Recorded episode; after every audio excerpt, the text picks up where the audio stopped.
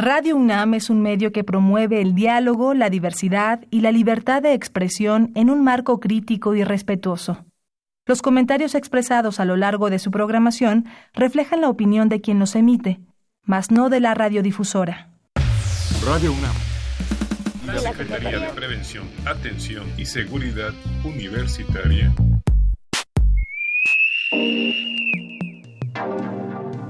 A través de la Dirección General de Atención a la Salud, presentan Confesiones y Confusiones. Un espacio de salud para los jóvenes. Hey man, I don't feel like going to school no more. Me neither. You can't make me go.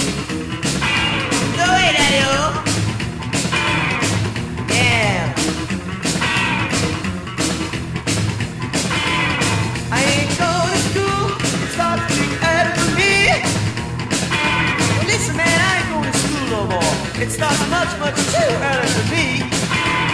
I don't care about reading, writing, arithmetic, or history. I'm gonna walk to the corner to meet my little Marie. I'm gonna walk to the corner to meet my little Marie. Well, she's the only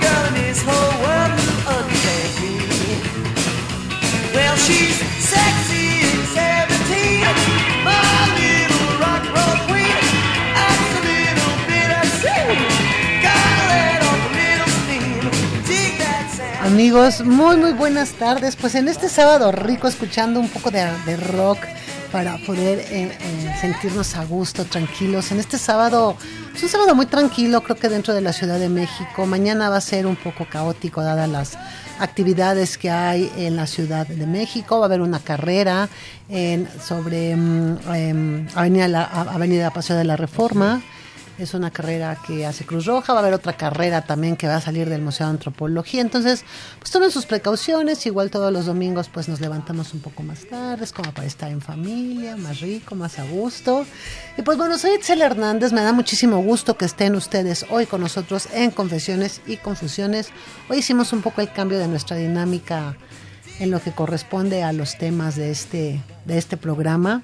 Pero bueno, creo que es importante que, pues justamente el 10 ¿no? de septiembre es el día de la, del de la prevención del suicidio, ¿verdad, doctor? Día Mundial de la Prevención del Suicidio. Día Mundial de la Prevención del Suicidio. Y bueno, pues hoy vamos a hablar de un tema que es depresión y adicciones, que van muy aunados de la mano y que definitivamente pues estamos todavía pues muy en pañales en lo que significa el tema de salud mental en general.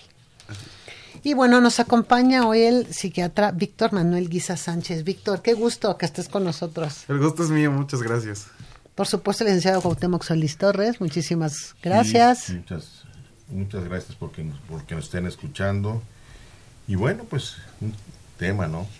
Tema fuerte, hermano. Fuerte que, que hemos estado desarrollando en diferentes foros esta, esta semana. Pero muy interesante porque hay tantos mitos alrededor de la, de la depresión. Así es. Desde aquello que, que cuando uno se siente tantito mal, ya estoy depre, Así. ¿sí? Y, y, pues no tiene mucho que ver con la depresión a veces. No, hay que, hay que reconocer cuando, cuando los sentimientos son normales, ¿no?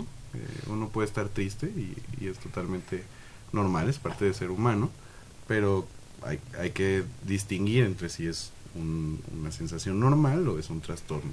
Sí, y el tiempo ¿no? de evolución. Y ahorita La gravedad, vamos a explicar etcétera, todo sí. Ahorita, ahorita. Empecemos, empecemos por el entremés primero. Sí, sí, sí. Nos acompañan hoy eh, a nuestros estudiantes en servicio social que están en la de gas, que incluso, bueno, unos van entrando, otros van saliendo, casi casi. Bueno, están a la mitad. Están a la mitad. Nos acompaña la doctora Samantha Abigail Benítez Mendoza. Mucho gusto, gracias. Muchas gracias. Luis Alejandro Aguilar. Así es, mucho gusto. Y el doctor Gustavo Espíndola Núñez. Así es, mucho gusto. Gracias por la invitación. Pues muchas gracias a ustedes y vamos a escuchar una pequeña cápsula para justamente dar entrada a lo que es el tema de depresión y adicciones.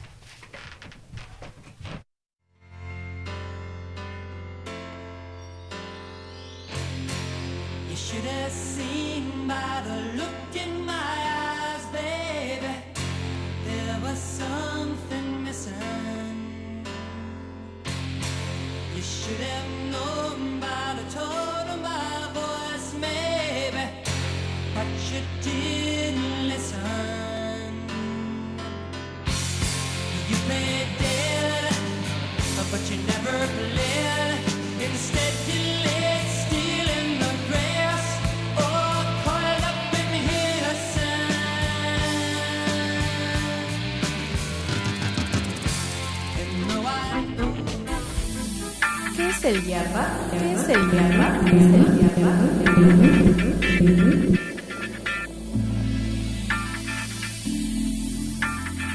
YAPA, por sus siglas, quiere decir Instituto para la Atención y Prevención de las Adicciones, y es la instancia rectora para la atención integral del consumo de sustancias psicoactivas en la actualidad es común observar en el aula escolar adolescentes con síntomas de depresión ocasionados por múltiples problemas emocionales, familiares, ambientales y sociales, que muchas veces desencadenan comportamientos de escape, como son el consumo de sustancias psicoactivas, convirtiéndolos en el tercer grupo con mayor prevalencia de ingesta de sustancias ilícitas a nivel nacional y distrital.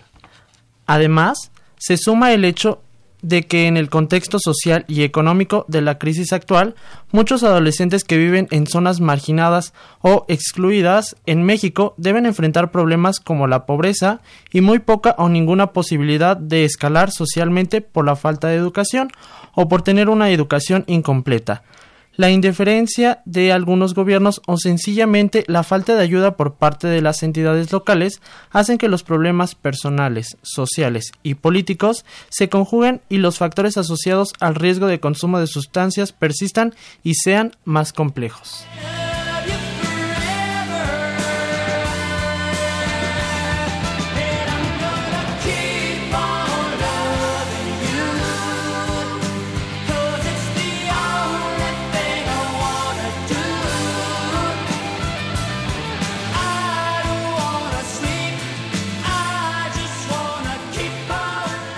Pues damos inicio justamente con esta cápsula que nos leyó Gustavo y que considero que es muy importante, Víctor, porque es como darle entrada a este tema tan importante como la depresión y que pues creo que se ha sobrevalorado y no le han dado la importancia que realmente requiere, ¿no? La, el, problema de la depresión y bueno, esto unado con adicciones se vuelve más complejo el tema. Sí, es complicado eh, en el sentido de que en general, los trastornos eh, mentales o psiquiátricos eh, tienen eh, muy poco foco de atención y a veces sí viene como muy relacionado con estos estigmas, estas ideas como que ya están muy acarreadas de pues de mucho tiempo, ¿no? De los manicomios, de, de películas que vemos, este, y se opina de esto como si, si fuera esto lo real, ¿no?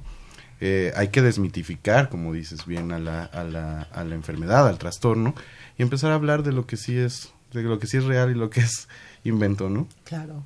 ¿Cómo definiríamos depresión, Víctor, para irnos ubicando en el contexto? Mira, pues hay, muchas definiciones en general, pero eh, en resumen podríamos empezar a hablar de que en primera pues es un trastorno eh, mental, es un trastorno psiquiátrico eh, que se caracteriza principalmente por dos características muy específicas, ¿no? Que es el estado de ánimo triste o bajo, eh, y por otro lado, es una, un síntoma que nosotros le llamamos anedonia, que se trata de esta dificultad o, ausencia de la capacidad para disfrutar cosas o actividades que yo ya previamente disfrutaba, que me daban placer, ¿no? Entonces, estos dos digamos que son como las bases de la, de la enfermedad, del trastorno, y de ahí pues obviamente se puede abrir a mucho más síntomas, ¿no? Que podemos reconocer.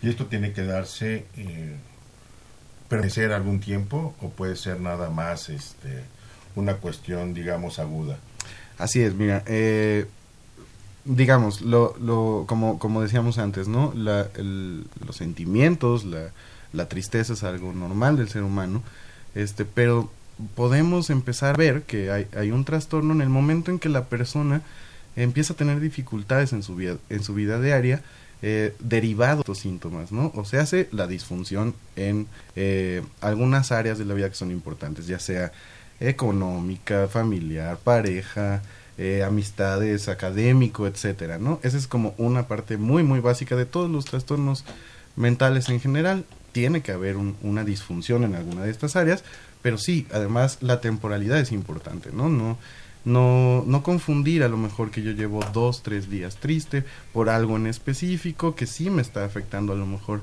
en alguna área, pero se va resolviendo. ¿sí?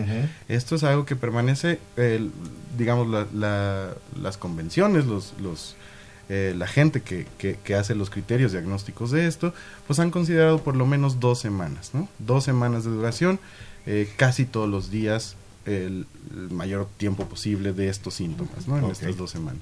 Me llama mucho la atención lo que dice al principio, lo que nos comentaste al principio, que creo que es la base medular de lo que es esto que estás comentando y es saber reconocer los sentimientos. Así es. parte fundamental para mí, no solo en la depresión, sino en general en lo que es la vida, ¿no? Si nosotros reconocemos cuando estamos tristes por solo un momento, ¿no? Porque a lo mejor, pues no amanecí como de humor, pero pasa, ¿no? Ah, cuando esto se va postergando y va siendo un día, dos días, tres días, ¿no? Igual que el enojo, igual que la preocupación, igual que la ansiedad, por ejemplo, ¿no? Entonces creo que eso es muy importante para ir también adentrándonos a lo que es justamente el tema. Así es, mira, eh, es, es, es interesante cómo lo, lo, lo mencionas, porque sí, es, es algo que no estamos acostumbrados a hacer, ¿no? En, en, en, en nuestra cultura, ¿no? Eh, no nos enseñan a reconocer qué es lo que estoy sintiendo, no nos enseñan a decir, eh, reconoce que esto es tristeza, reconoce que esto es enojo, ¿no? Eh, solemos reprimir mucho esto. Eh, en, en la cultura mexicana sí ha sido. Este, casi Y, y lo siempre, ¿no? vamos este, en- Enmascarando. rela- no, relacionando con los roles que, que tenemos cada uno, ¿no? O hasta jugamos, ¿no? Con eso. Está más permitido para una mujer reconocer sentimientos, llorar, estar más triste, etcétera. Y a un hombre, bueno, pues no se le permite tanto. Hay perfiles, ¿no? Sí. Eh, se le reconoce al hombre ser corajudo, ser Ajá. enojón, ser explosivo. Sí. A la mujer no tampoco, ¿no? La mujer, ¿por qué se enoja? ¿Por qué actúas así? Está loca, ¿no? Eh, te pusiste muy, muy loca, ¿no? Y eh, la tristeza sí, sí es permitida en la mujer. A lo contrario, en el, en el hombre, ¿no? O sea, es decir, lo- los dos géneros tienen, eh, perdón, los dos sexos tienen eh, ese rol, eh, pero los dos se ven limitados en el, el amplio espectro de lo que es el- los sentimientos humanos, ¿no? cualquiera de, de los sentimientos, claro. Así es. Y, y en esto de depresión, de acuerdo a las estadísticas nacionales, mundiales, este, ¿quién, quién sufre más depresión? ¿Hombres o mujeres? Mira, es, es, una pregunta súper interesante porque es algo que estamos hablando de esto de lo cultural. Ajá. Eh, sin embargo, hay, hay estudios que nos demuestran que independientemente del país, de la cultura, de donde sea que lo estudiemos, eh, es el, la prevalencia es el doble en las mujeres. Eh, digamos, sí, desde una perspectiva de género lo podemos ver como que es, es una población eh, vulnerable en más este sentido. a, Así a es. cursar con depresión. Así es. Entonces, mm, ahí es cuando nosotros, eh, como científicos, empezamos a preguntarnos, bueno, ah, sí, sí tiene que ver lo psicosocial, pero a lo mejor no, no es nada más eso, ¿no? Porque no importa la cultura en la que lo estudiemos, esto es el doble siempre eh, en comparación a hombres, y entonces empezaron a ver que influyen cosas como lo hormonal en las mujeres, el neurodesarrollo, este las habilidades para la adaptación, literalmente hablando de funciones cerebrales, ¿no? Entonces, no es nada más lo, lo cultural, sino que siempre hablamos de que esta enfermedad es algo multifactorial. ¿no? Básicamente, como todos, ¿no? O sea, hay pocas cosas que sean Una, por una sola una cosita, causa, ¿no? ¿sí? Si no es el cúmulo de, de- de factores, a veces de muchos factores pequeños. Que se que, se acumulan. van, que se van acumulando, acumulando, acumulando, y de repente, pues alguien explota, Así es. ¿sí? Acabas de decir algo ahorita que, que, que me, me gusta porque hoy en la mañana justamente tuve que hacer unas cosas y platicaba con un amigo y me encanta porque hablábamos justamente de la empatía, traíamos esta discusión de la, de la, de la famosa empatía, ¿no? Claro. Entonces la, la, la definición que todo el mundo conocemos es la de ponerse en el lugar del otro, ¿no? Los El zapatos del otro. ejemplo, sí. Pues entonces yo les decía, le digo, es que es bien curioso, porque hablamos de empatía y es ponerse en el zapato del otro, le digo, pero yo creo que tenemos un gran problema. Desde el momento en que somos hombres y mujeres y cerebralmente somos diferentes, la parte de la empatía aquí Cambia. choca, cambia, Es que debe ser muy difícil andar en tacones. Yo creo que sí, ¿no? Ponerse Se- medias, ¿no? en los zapatos del otro, Entonces, de la otra. perdón. exacto. Entonces yo creo que aquí va esta parte que ustedes están comentando. Sí. Ese Eh, proceso tan difícil de poder entender a la otra persona que está cursando por una depresión.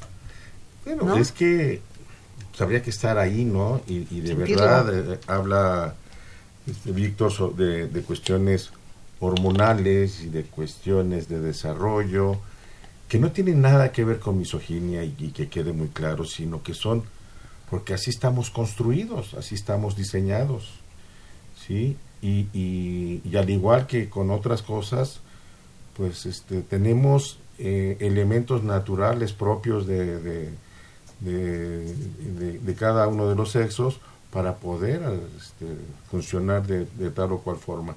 Entonces, pues no es fácil. No, pues claro que no. Víctor. ¿sí? Eh, es muy importante que quede bien claro, ¿no? Que no es misoginia, ¿no? Sí, al, sí, con- sí. al- al- Sí. al contrario, eh, es reconocer eh, que no somos iguales, pero sí tiene que haber equidad, eso no, no hay, no hay, este, duda. no hay duda, ¿no? Pero sí hay que reconocer las diferencias y sí, eh, en- digamos, en esta cuestión clínica, pues también es muy importante, ¿no? Y eso se, eso pasa en todas las enfermedades. No hay que decir que la psiquiatría es diferente que cualquier otra especialidad. Eh, es decir, hay cosas que solamente les pasan a las mujeres y por eso hay una cosa que se llama ginecología, ¿no? O sea, eh, Por ejemplo. desde ahí. Ajá. Por Eh, ejemplo, es decir, uno tiene que reconocer mm, qué es más frecuente en una mujer que pase, qué, es, qué tengo que eh, sospechar más en una mujer que en un hombre, en un hombre igualmente, ¿no? Ujú. Eh, por eso hay factores de riesgo di- diferentes por sexo, ¿no? Entonces, eh, sí, la empatía es, es, es algo con lo que trabajamos. El psicólogo, el psiquiatra, el psiquiatra es, eh, digamos, una herramienta muy importante, pero eh, creo que a veces sí nos falta mucho en la sociedad en general lograrlo. ¿no? Así es. Sensibilizar a los otros. Así O sea, realmente no es nada más un estado de estoy triste y ya. Sino es la es. consecuencia que esto va a llevar si yo sigo sintiendo esa tristeza, que además se va a ir profundizando y además los pensamientos también van a ir haciéndose más grandes en relación a este proceso. se acumulan, ¿no? Se acumulan otros síntomas y es cuando nosotros empezamos a hablar de que hay un trastorno. No nada más la tristeza, ¿no? Sí, por supuesto. Eh, es, y es justo eso, hacer esa diferenciación es, es, es un poco difícil y más, pues a veces que en estos contextos de estas personas, de estos pacientes, pues se aíslan mucho, ¿no? Entonces es muy difícil que alguien los vaya reconociendo, pero hay focos rojos que, que podemos ir eh, encontrando, ¿no? En la gente. Sí, por supuesto. ¿y la frecuencia? ¿A, quién, a, qué, ¿A qué edad se presenta con mayor frecuencia? Ok, es, eh, es importante reconocer que, que el trastorno depresivo eh, se encuentra en casi todas las edades, Ajá. eh, desde niños hasta eh, adultos mayores, pero la edad más frecuente o, o la donde hay más prevalencia es alrededor de los 40 años, Ajá. que son, eh, digamos, eh, partes eh, de cambios importantes en la vida de las personas, ¿no? Eh, además de que tiene que ver con, con estos procesos también cerebra- cerebrales que ya habíamos hablado, ¿no? Pero sí, en, en general encontramos este, a la depresión en, en los 40 años. Sin embargo, si hablamos de depresión bipolar, por ejemplo, es todavía más joven, se presenta antes, más o menos como a los 30 años de prevalencia. Que, eh, eso es una de las cuestiones que deberíamos de estar muy conscientes, que se va presentando así y que, bueno, pues después se va asociando a, a las limitaciones que va uno teniendo con, con la edad, ¿no? Así es. Así ¿Sí? es. Es hereditaria, Víctor. Es bien interesante ese tema. eh, la verdad es que en psiquiatría ha sido siempre bien difícil determinar genes, determinar eh, patrones de heredabilidad, porque es tan complejo el cerebro Sí, y es sí, tan sí. complejo estos síntomas que no, no es como mm, me salió chueca una uña y está el gen de la uña chueca. ¿no? Es más bien como un conjunto eh, de genes que van a influir para que yo tenga este síntoma en específico o esta alteración en específico. Pero eh, sí, sí es en- no, no literalmente eh, heredable, pero por ejemplo decimos que eh, si un padre este, presenta un trastorno depresivo, la probabilidad de que uno de sus hijos tenga un trastorno depresivo es del 10 al 15%. Ajá. Y si eh, los dos padres tienen, pues esto se, se va al doble. Entonces, sí, sí es algo que, que, que tiene que ver. Hay, hay estudios en gemelos monocigotos, es decir, que son con la misma carga genética, eh, que presentan una co- co- concordancia. Concordancia es eh, una medición que, que, que se hace en estos estudios de gemelos, que es eh, qué tan, fre- más bien, qué, qué, ajá, qué tan frecuente una enfermedad se presenta en los dos. Entonces, en este caso, eh, se han encontrado de 80 a 90% de con- concordancia, entonces es muchísimo, ¿no? Esto nos dice que sí, sí tiene que ver mucho los genes, sí tiene que ver la, la- lo que nos heredan de eh, el código genético, pero hay otro estudio también muy famoso en el que mencionan que la etiología, el origen de la enfermedad, se explica en un eh, hasta un 70% por lo genético. El otro 30 pues son otras cosas. ¿no? Así que ya saben, este, bueno, les voy a dar nuestro número antes que se me olvide, 55 36 89 89, 55 36 89 89. Ahí están en este momento Samantha, Luis y Gustavo para que con mucho gusto puedan ustedes llamar y ellos nos traerán las preguntas. Y esto que está diciendo, obviamente, eh, Víctor, es algo bien importante. Cuando, cuando hablamos de estas, de estas concordancias o cuando hablamos de esta situación hereditaria, pues por eso también es muy importante saber con quién vamos a unir nuestra vida. Creo que a veces eso no lo pensamos y el amor es el amor. Y creo que olvidamos esa parte. Y después viene que, re- que resulta que a los 17 años, a lo mejor el chico, la chica, empieza a tener un trastorno de, de personalidad ¿Mm? y empieza a lo mejor, no sé, tiene un problema bipolar o algo esquizofrenia. sí. No ocultárselo a los hijos. Por supuesto.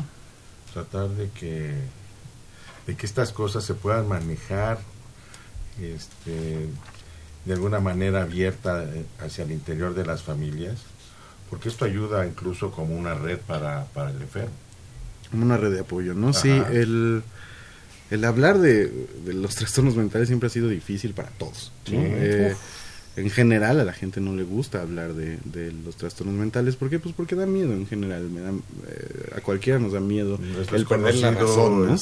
Eh, pero tenemos que eliminar este, este estigma. Eh, eh, esas son de las cosas que, que, pasan, ¿no? Este, muchas veces y que limitan mucho la atención a nuestros pacientes.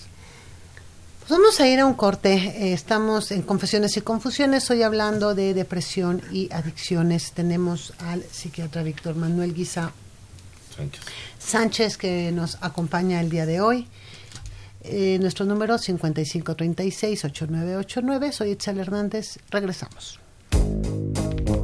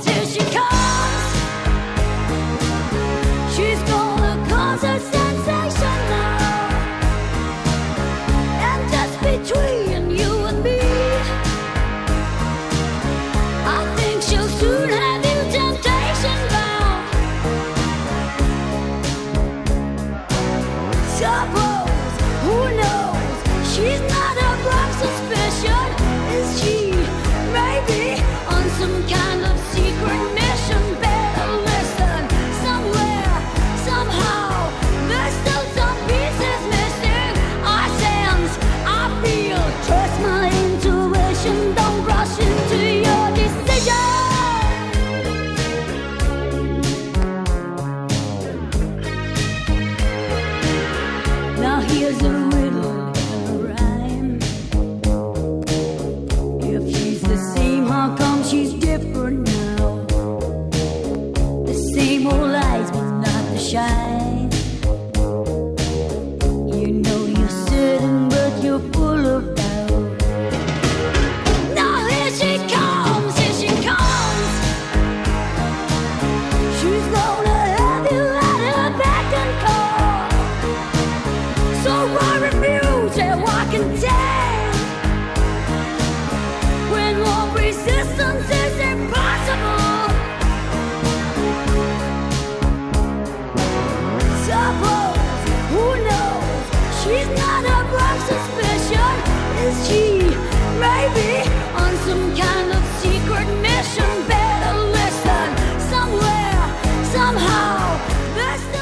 Según la Organización Mundial de la Salud, droga es toda sustancia que introducida en un organismo vivo puede modificar una o varias de sus funciones.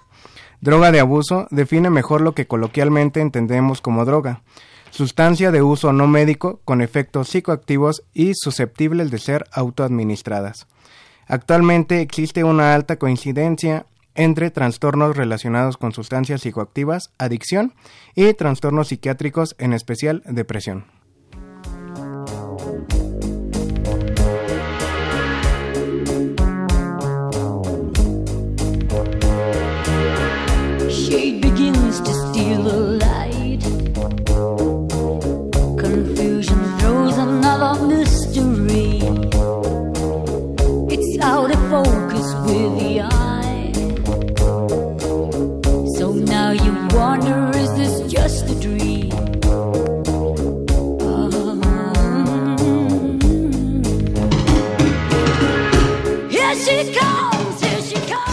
Pues bien, hemos oído cifras que para mí siguen siendo realmente muy importantes, sobre todo también esta, es- este nuevo término que le estamos dando ahorita entrada, ¿no? A la, la parte de lo que es la adicción. Pues bueno, ¿qué tan relacionada está, Víctor, entre la depresión y el consumo de sustancias psicoactivas? muy muy relacionado este no a todas las sustancias pero específicamente el alcohol es el que más se relaciona con eh, trastornos depresivos pero en general sí cualquier trastorno por uso de sustancias está relacionado pero eh, las cifras son eh, variables no encontramos este mucha eh, desde muy bajo hasta lo más alto pero la verdad es que eh, hay un concepto ahora que, que bueno, no, es nuevo, pero es algo que se usa muchísimo en nuestra área, que es la patología dual. La patología dual habla de un trastorno psiquiátrico, eh, diferente al trastorno por uso de sustancias, y el trastorno por uso de sustancias, ¿no? En, en este sentido, pues que yo tenga un trastorno, por ejemplo, por uso de alcohol eh, y depresión, eso ya lo hace patología dual. Y esto es un concepto muy importante porque se ha visto que si no se tratan las dos, el, el- el pronóstico es, es muy malo, ¿no? Eh, digamos que hay estudios donde la prevalencia de pacientes que tienen trastornos por uso de sustancias eh, eh, presentan en el 88 hasta el 88% depresión. O sea, es muchísimo. ¿no? En población que ya está consumiendo algo y que tiene un trastorno. En centros de integración juvenil, en los análisis que hacemos eh, estadísticos, encontramos en este primer semestre del año que efectivamente el trastorno psiquiátrico más asociado al- a las sustancias pues son los trastornos depresivos, ¿no? Eh, distimia, trastorno depresivo mayor y no especificado, que es, digamos, como un proceso en el que defino qué, qué grado de depresión tiene. Pero sí, eh, es decir, en nuestra población eh, encontramos que lo más común es la depresión en nuestros pacientes. Y también es importante mencionar que cuando yo tengo un paciente que tiene depresión y tiene además un trastorno por consumo de sustancias, aumenta mucho el riesgo suicida, por ejemplo. Entonces, eh, tenemos que tener un poquito más cuidado en estos pacientes que ya tienen un trastorno por, por sustancias y depresión. Pregunta mito o realidad. ¿Toda persona que se suicida está deprimida? Mito.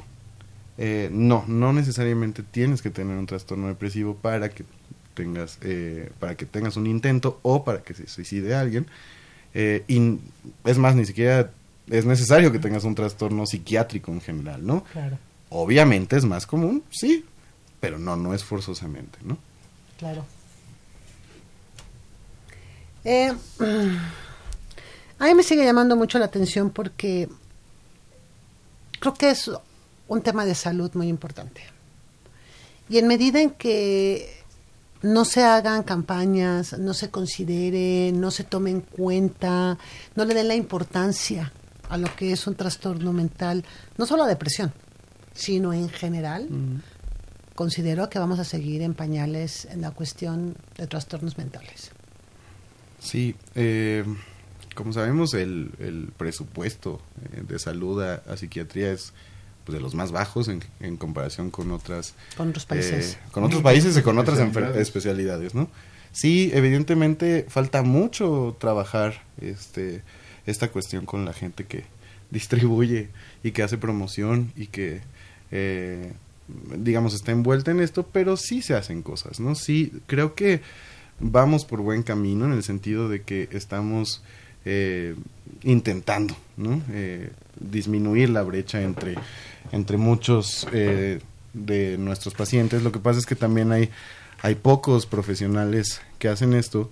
Somos pocos psiquiatras, son pocos psicólogos y hay mucha gente. Entonces, eh, sí, sí, es, es una de las enfermedades psiquiátricas más importantes.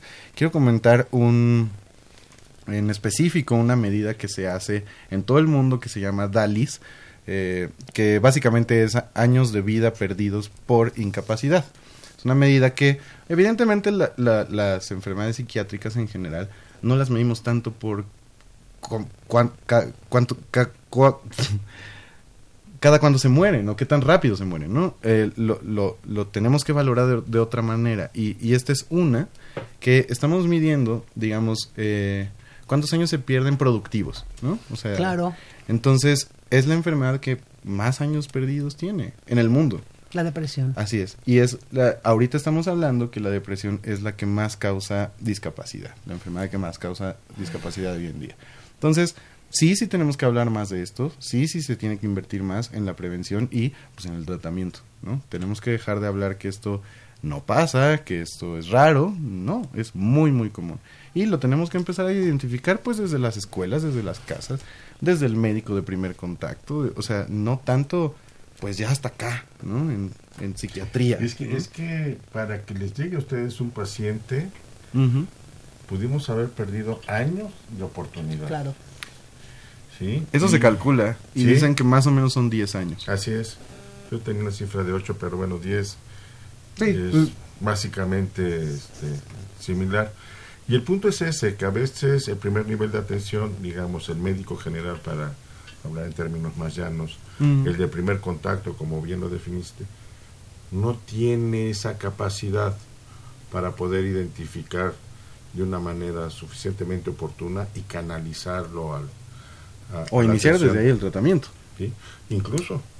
Es decir- iniciar desde ahí el tratamiento y que podría requerir este, mucho menos tiempo de intervención, que podría hacerlo de una manera este, multidisciplinaria, apoyado entonces con, con un psicólogo, es. este, involucrar un poco a la familia, etcétera. Porque además esto es una, una cuestión que, híjole, de repente estábamos hablando ahora de, de- de- de adicciones y bueno, ¿qué genera qué? Ujú. La adicción, es la, este, la genera la pregunta. depresión o la depresión genera la adicción o, o, o qué. ¿Qué fue primero, no? Sí, exacto. el huevo o la gallina. Sí, eso es, es una cuestión que se tiene que ver de forma individual. Exacto. Individual, porque como está tan relacionado, eh, y además hay sustancias que pueden causar la, la, Claro. la depresión como tal, o bueno, no la depresión, sino síntomas depresivos. Ujú. Eh, a veces es difícil, ¿no? Decir qué fue primero, qué fue primero. Y, y- y- y debemos regresar al, al punto del alcohol. El alcohol, mucha gente lo toma sin saber que es una sustancia depresiva. Depresora del, Sí. del sistema nervioso, así es. Y eh, es uno de los problemas más graves en nuestro país. Sí. Es de los primeros lugares de, at- eh, de, de trastornos en centros de integración juvenil. eh, es de los primeros causas de atención en nuestros Por centros. ¿no? supuesto. Y además, pues yo creo que falta muchísimo también. Hay gente que no llega, ¿no? Hay gente que no llega ni ahí. Pero a, ve- a- pero a veces ni siquiera saben que se pueden deprimir y lo toman tratando de salir de un estado depresivo, de un estado en donde este, se sintieron, permíteme la expresión, bajoneados. Ujú. Y entonces, pues me echo una copita porque voy a salir y de repente pues sí me siento un poco más eufórico. Pero si este le echo más, entonces voy a acabar más deprimido de lo que estaba antes de iniciar a tomar, ¿no? Así es, mira, es, es bien interesante que menciones esto porque hay toda una teoría que se llama la teoría de la automedicación. Nosotros nos preguntamos, bueno, ¿por qué se droga la gente? ¿no? ¿Por qué consume este, sustancias eh, para mejorar lo que dije? Pero eh, una de las teorías más aceptadas en, en todo el mundo es la teoría de la automedicación y es aquella que, que pensamos, bueno, el- la persona ya tiene síntomas de alguna cosa, ansiedad, depresión, psicosis, lo que sea, eh, y busca una sustancia o el efecto de una sustancia para eh, disminuir o, quitar la- la- los síntomas de esto, ¿no? Entonces, ¿por qué se relaciona tanto con el alco- alcohol? Pues sí, por el efecto este, de euforia, ¿no? Que me da. Además, eh, tiene de inicio sin, eh, efectos ansiolíticos, que es uno de los síntomas que más se relacionan también con depresión, lo- los síntomas de ansiedad. Y también para el insomnio, ¿no? Entonces la gente con depresión tiene muy frecuentemente problemas para dormir, consume alcohol y tiene un efecto sedante, me duermo, pero esto es un círculo vicioso, ¿no? Y pues a todo dar, ¿no? Ay, sí. No, porque, no, porque de verdad a veces es como van generando, ¿no? Y yo creo que algo muy, muy, muy importante es el estigma. Ahorita que ustedes están hablando y que los estoy escuchando, tiene que ver también mucho con esa parte. El estigma de que yo tenga que ir a un psicólogo o a un psiquiatra porque estoy loco, ¿no? O porque estoy loca, o porque no sé manejar mis emociones y entonces no soy madura, y entonces necesito que alguien me diga, pues sí, efectivamente, sí necesito que alguien me diga que ese estado en el que yo me siento puede ser pasajero o necesito realmente el siguiente paso que es un medicamento que me ayude justamente a equilibrar todos mis neurotransmisores, por ejemplo. Pe- Pero ahí caemos en algo que mencionaba Víctor ahorita, bien interesante, que es la automedicación. Y este y no faltará alguien que te diga, tómate Flores esta pastillita. flores de Bach. Se la dieron a, a mi abuelita y aquí tengo dos. Entonces, si, quieres, tómate la mitad cada noche. Y este. Tómate el tecito. Tómate el tecito, Bueno, que lo dejas combínalo con quién sabe qué. Y además si te lo tomas con alcohol no importa, no no No te pasa nada, no te cruzas. No, pasa, este.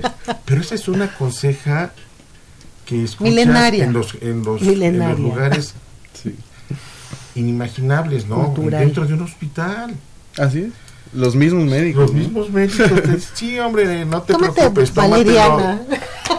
No hay cruce. No pasa nada. No pasa nada, ni se potencializa ni baja la este la efectividad efecto, del, sí. del medicamento. Espérate, es alcohol. Sí, Es por supuesto, claro. Pero bueno, 55 36 8989 55 36 8989 Hoy en Confesiones y Confusiones, Depresión y Adicciones nos acompaña el psiquiatra Víctor Manuel Guisa Sánchez. Este, ahorita les vamos a platicar porque andamos con esos con esos este puntualizaciones y apellidos. Este, vamos a ir a un pequeño corte y regresamos.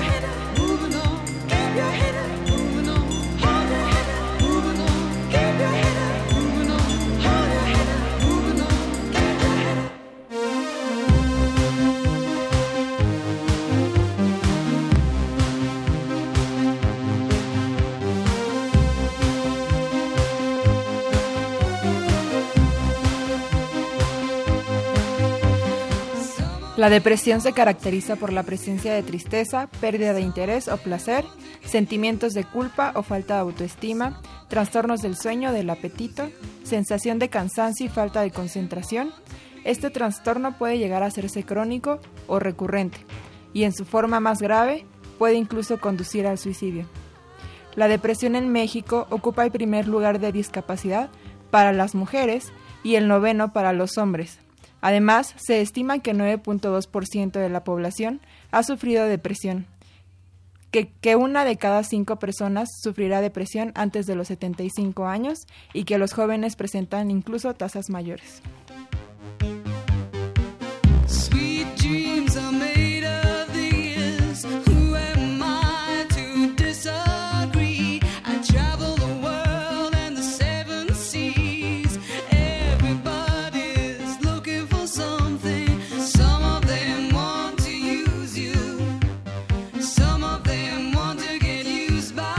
Regresamos.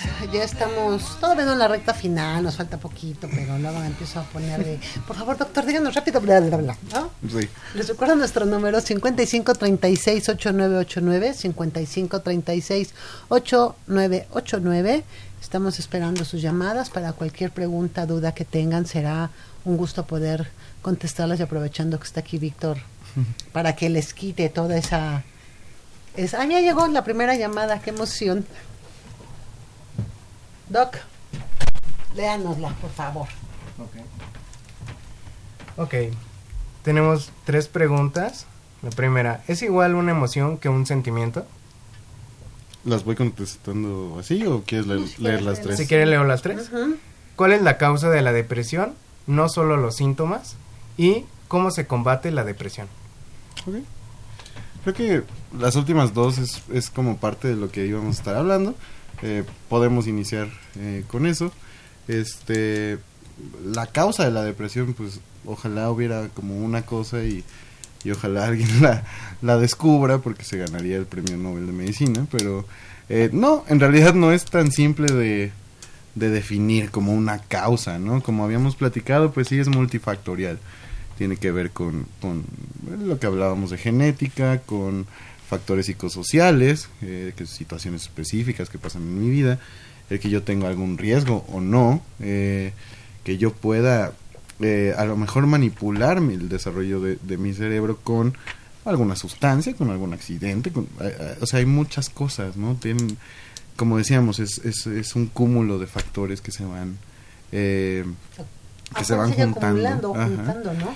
y, y, y que tienen que salir por algún lado y, y pues es por el trastorno eh, en este caso depresivo no todo casi todo en psiquiatría es así no hay no hay uno eh, com- como, a lo mejor una infección no es decir eh, yo ya sé específicamente cuál es el el, el bicho, el, la bacteria, el virus, el parásito que me está afectando y por eso, por eso está pasando esto, ¿no?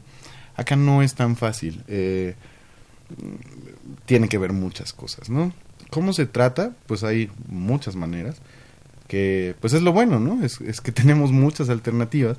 Tenemos tratamientos farmacológicos muchísimos, ¿no? Que ya tienen mucho tiempo, otros que son más, más nuevos, otros que están en investigación. Hay muchas alternativas eh, farmacológicas, principalmente usamos antidepresivos. Eh, pero digamos que eh, los antidepresivos es todo un grupo, ¿no? O sea, les decimos antidepresivos porque pues, son medicamentos que fue de lo primero que se encontró que funcionaban y así se les puso, antidepresivos.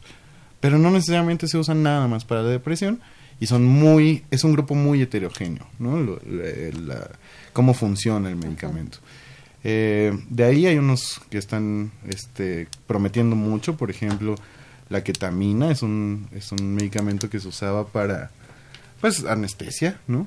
Pero esto está, está, está teniendo, se, se ve muy prometedor, prometedor los resultados de como un antidepresivo, ¿no? Eh, parece que lo soluciona muy, muy rápido. Eh, de ahí en fuera, pues también tenemos este otro tipo de terapias como terapias psicológicas, ya sea este terapias grupales, terapias eh, cognitivo-conductual, psicoanalítica, hay, hay de muchas, ¿no? Que podemos utilizar, así es. Y que van ajustándose de acuerdo a las necesidades y características del paciente, ¿no? Así es. Edad, sexo, incluso disponibilidad, porque Eso. hablábamos de este Eso, eso. de, de la, de la carencia que tenemos de profesionales de la salud mental en el país, bueno, en el mundo, sí, no es algo Así que es. esté demasiado avanzado. Y entonces, bueno, ¿de qué puedo echar mano? De todo este arsenal que mencionas, bueno, a este sujeto le puedo ofrecer todo esto y entonces es lo que podríamos hacer. Me llega por, por este por el teléfono este, la, una pregunta ahorita que estabas hablando de medicamentos me preguntan ¿generan adicción? Bueno, eh, es un En tema la delicado. ¿no? nuestros, nuestros medicamentos, nuestro arse- arsenal este medicamentoso genera adicción. Los an- antidepresivos, no. Eh, no causan eso es- tolerancia, no causan dependencia, no, eh, en ese sentido son muy seguros, pero hay otros medicamentos, por ejemplo las benzodiazepinas, que se suelen usar a veces en, en- en estos trastornos también, sobre todo para el insomnio, para la ansiedad, para otro tipo de, de- de síntomas que se, que se Ujú. unen a la depresión, esos sí pueden, tienen un potencial de abuso y de, y de causar dependencia. Ahora, eh, si yo sigo las indicaciones del médico, si yo no empiezo a subir dosis, si yo tengo cuidado con lo que estoy tomando, pues son bastante seguros. Tampoco hay que satanizar a estos, a estos medicamentos porque son, son seguros en general, ¿no? Yo creo que esa es una, una pregunta, se está repitiendo, bonito aquí a, a través de, de WhatsApp, se está repitiendo la misma pregunta, la tengo 10 veces. Ok, es con algo que- diferentes que teníamos que decir, Pero, ¿no? pero yo creo que es bien importante decirlo, ¿no? El, el hecho de que ya hay medicamentos que ustedes manejan de cotidiano que no generan dependencia y que realmente pueden ayudar al paciente. Otra cosa que, que es como bien importante para mí decir es este otro mito que tenemos, ¿no? Me va a poner como menso, voy a estar dormido todo el tiempo, este, ya no voy a poder pensar. No, Ajá. no, no, no.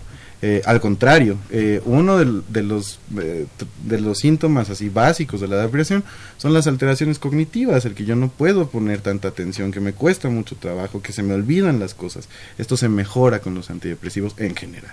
Y que afortunadamente ya no es así, porque antes los medicamentos que, te- que te- que te- que se trabajaban en cuestión de, de salud mental, en el caso de psiquiatría, ¿no? que son los, y si quiero comentarlo, son los psiquiatras los que están capacitados para poder dar un medicamento, en donde a través de una receta hacen ¿no? la, la, justamente la parte del medicamento.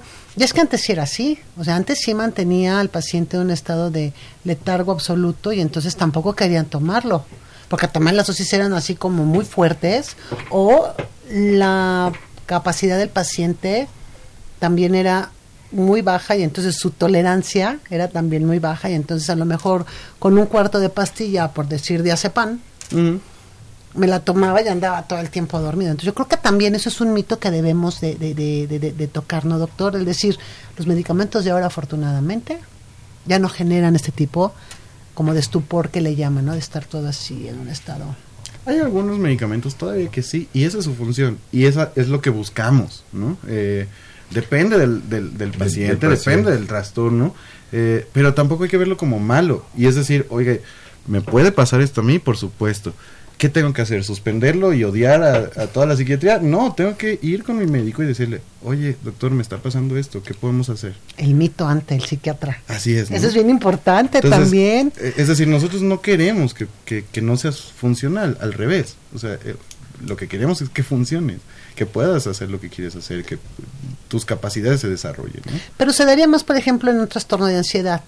O, o, por por un ansiolítico, ¿no? O un psicótico Un que lo tienes que mantener Exacto, que tiene que, tiene más que abajo en el control de riesgo, emociones, ¿no? O a nivel con, este cognitivo, Mm, sobre todo conductual. conductual. Sobre todo conductual, que es cuando un paciente a lo mejor tiene riesgo de que se- sea agresivo, de que sea agresivo consigo mismo, pues sí, sí, sí buscamos un, un efecto así como sedante, que esté más tranquilo. Tranquilo, vive la vida, Pero- no hay problema. Pero es decir, es, es- es un, es un pequeño grupo de, de todos los pacientes que podemos ver.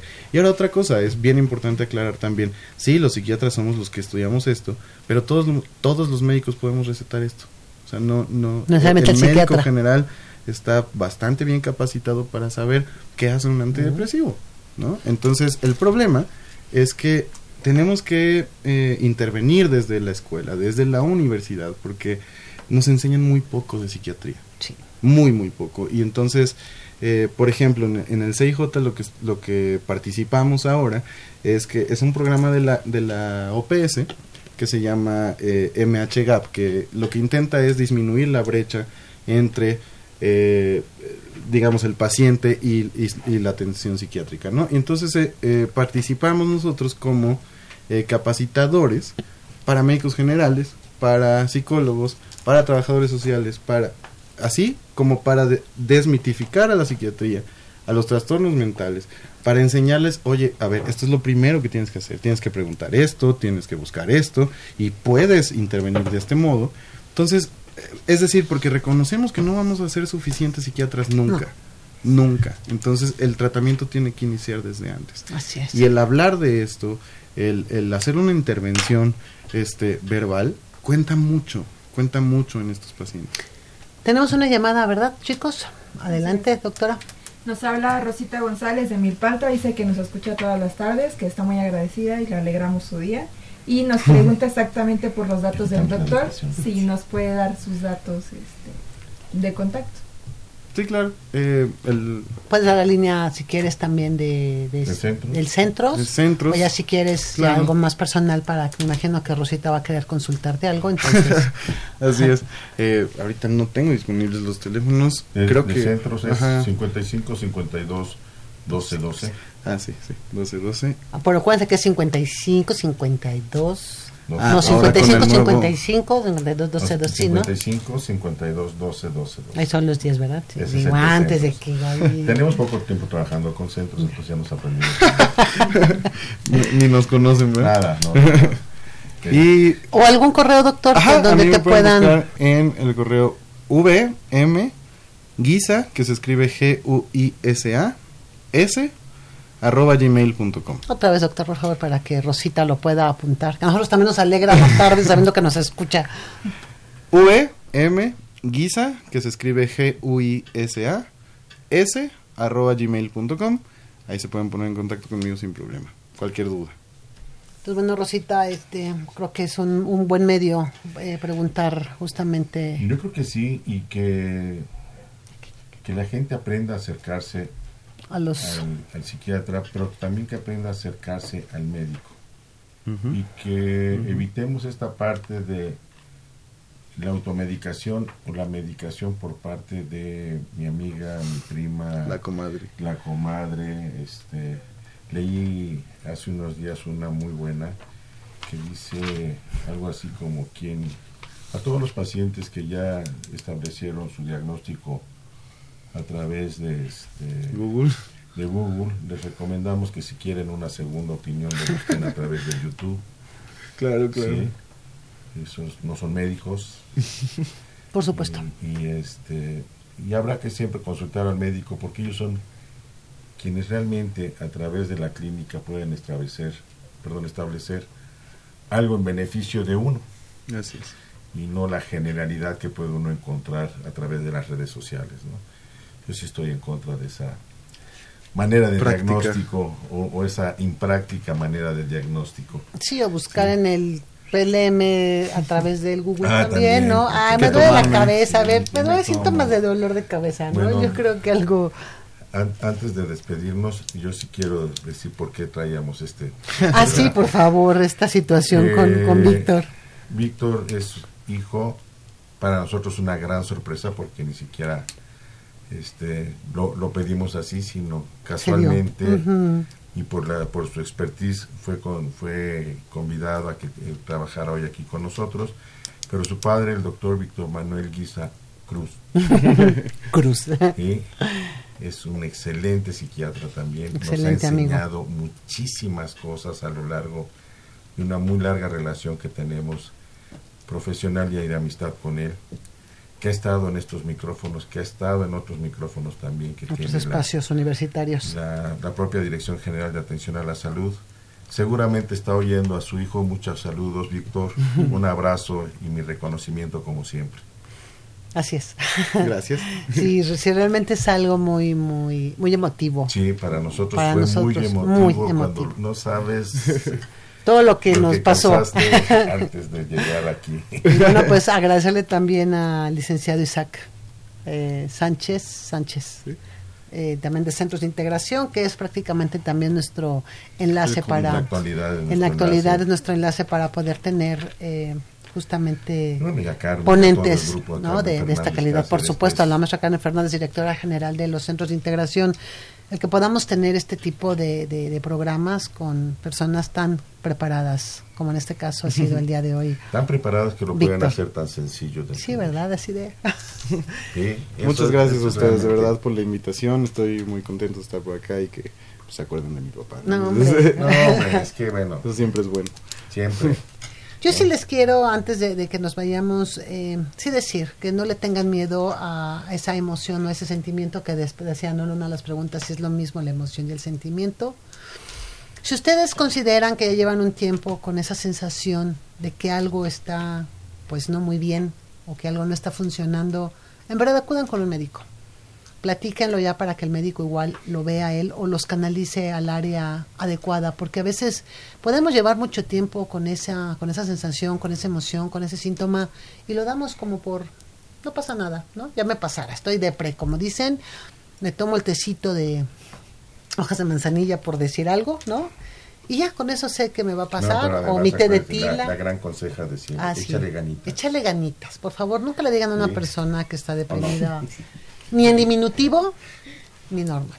Una persona que está deprimida no es de que le eche ganitas, es una persona que realmente Es un trastorno. está Es un pasando un mal momento y es un trastorno, como bien No lo es una cuestión de voluntad, ¿no? No Así es de es. echarle ganas, es, es de tratarse. De las ganas que le debes de echar es acudir al médico. Así es, y bueno, antes de que empiece con toda mi letanía de agradecimientos, pues obviamente a Samantha Abigail Benítez Mendoza, a Luis Alejandro Aguilar y a Gustavo Espíndola Núñez, ellos son nuestros médicos, son nuestros estudiantes en servicio social, ahí en la Dirección General de Atención a la Salud, chicos. Muchísimas gracias Gracias a ustedes. por estar, por estar con nosotros. Por supuesto a Crescencio Suárez Blancas, como siempre, allá en los controles y poniéndonos la buena música. A Jesús Ruiz Montaño, por supuesto, a Juan Carlos Osornio, que es el que nos da la continuidad y en un momento decir ya, shh, licenciado Cuauhtémoc. Muchas Solís. gracias por estar acá con nosotros como cada sábado con los diferentes temas que, que traemos. Hemos de, de- de convocar a, a los dos médicos que tenemos aquí de invitados. Una estuvo muda, pero los vamos a convocar para que nos hablen sobre estas cosas de suicidio. ¿Cómo está la, la- la prevalencia? ¿Cómo está el comportamiento? ¿Cuáles son los factores que debemos de tomar en cuenta que normalmente nos da previamente el suicida para, para poder actuar con oportunidad en una próxima emisión que Aquí por ahí este, tendremos programada. Y también la liga que tiene con, con consumo de, de sustancias. Un poco lo esbozó Víctor. No pudimos llegar a tanto porque depresión es otro tema que también nos consume mucho tiempo. Así es. Les prometo que se nos quedaron aquí en el tintero muchas cosas, pero sacamos lo más importante y las demás dudas que tengan. A la- en la página de la propia Dirección General de Atención a la Salud podemos estar recibiendo sus comentarios, sus preguntas y hacérselas llegar a nuestros Claro. especialistas. Gracias, buena tarde. Soy Itzel Hernández, muchísimas gracias. Próximo fin de semana estará el doctor Guillermo Carballido, también un tema muy interesante, escúchenlo y bueno, pues el próximo fin de semana cuídense mucho, sí festejemos, pero por favor siempre con medida y a disfrutar la independencia y la maravillosa Ciudad de México. Muchísimas gracias, muy buenas tardes. It's out of focus with the eye. Wonder, is this just a dream? Um, Here she comes,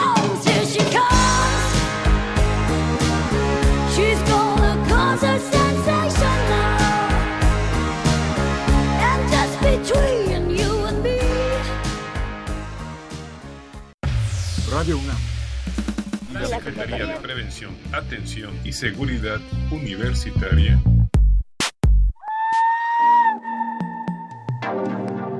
a través de la Dirección General de Atención a la Salud, presentaron confesiones y confusiones. Un espacio de salud para los jóvenes.